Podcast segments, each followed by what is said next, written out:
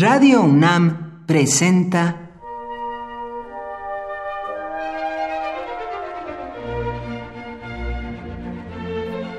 Cuaderno de los Espíritus y de las Pinturas por Otto Cázares.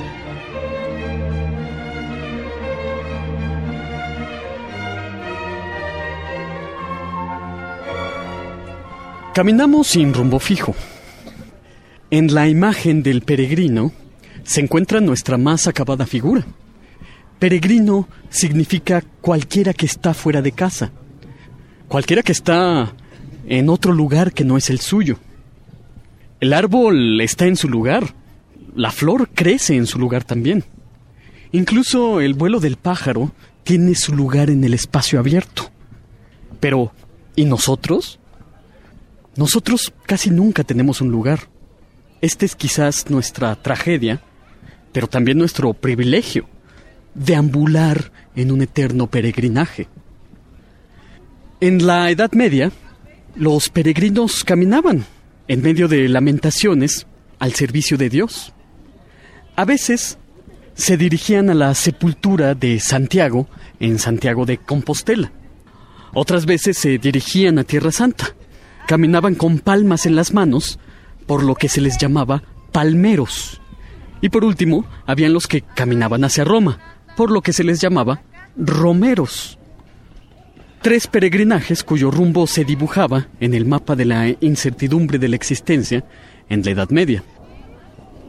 Por otro lado, pero siempre dentro del mismo tema, el peregrinaje, era una antigua usanza en los países germánicos deambular de ciudad en ciudad y de taller en taller para aprender un oficio artístico. A estos peregrinajes de formación artística se les llamaba peregrinata germania. Años de aprendizaje viajero, donde se adquiría la pericia artística on the road, en el camino.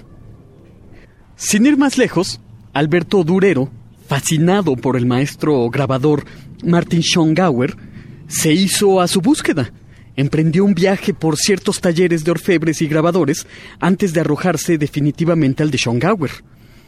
Durero se dio al viaje por los países germánicos, pero nunca encontró a su maestro, Martin Schongauer, pues éste murió poco antes de la llegada del joven a las puertas de su taller.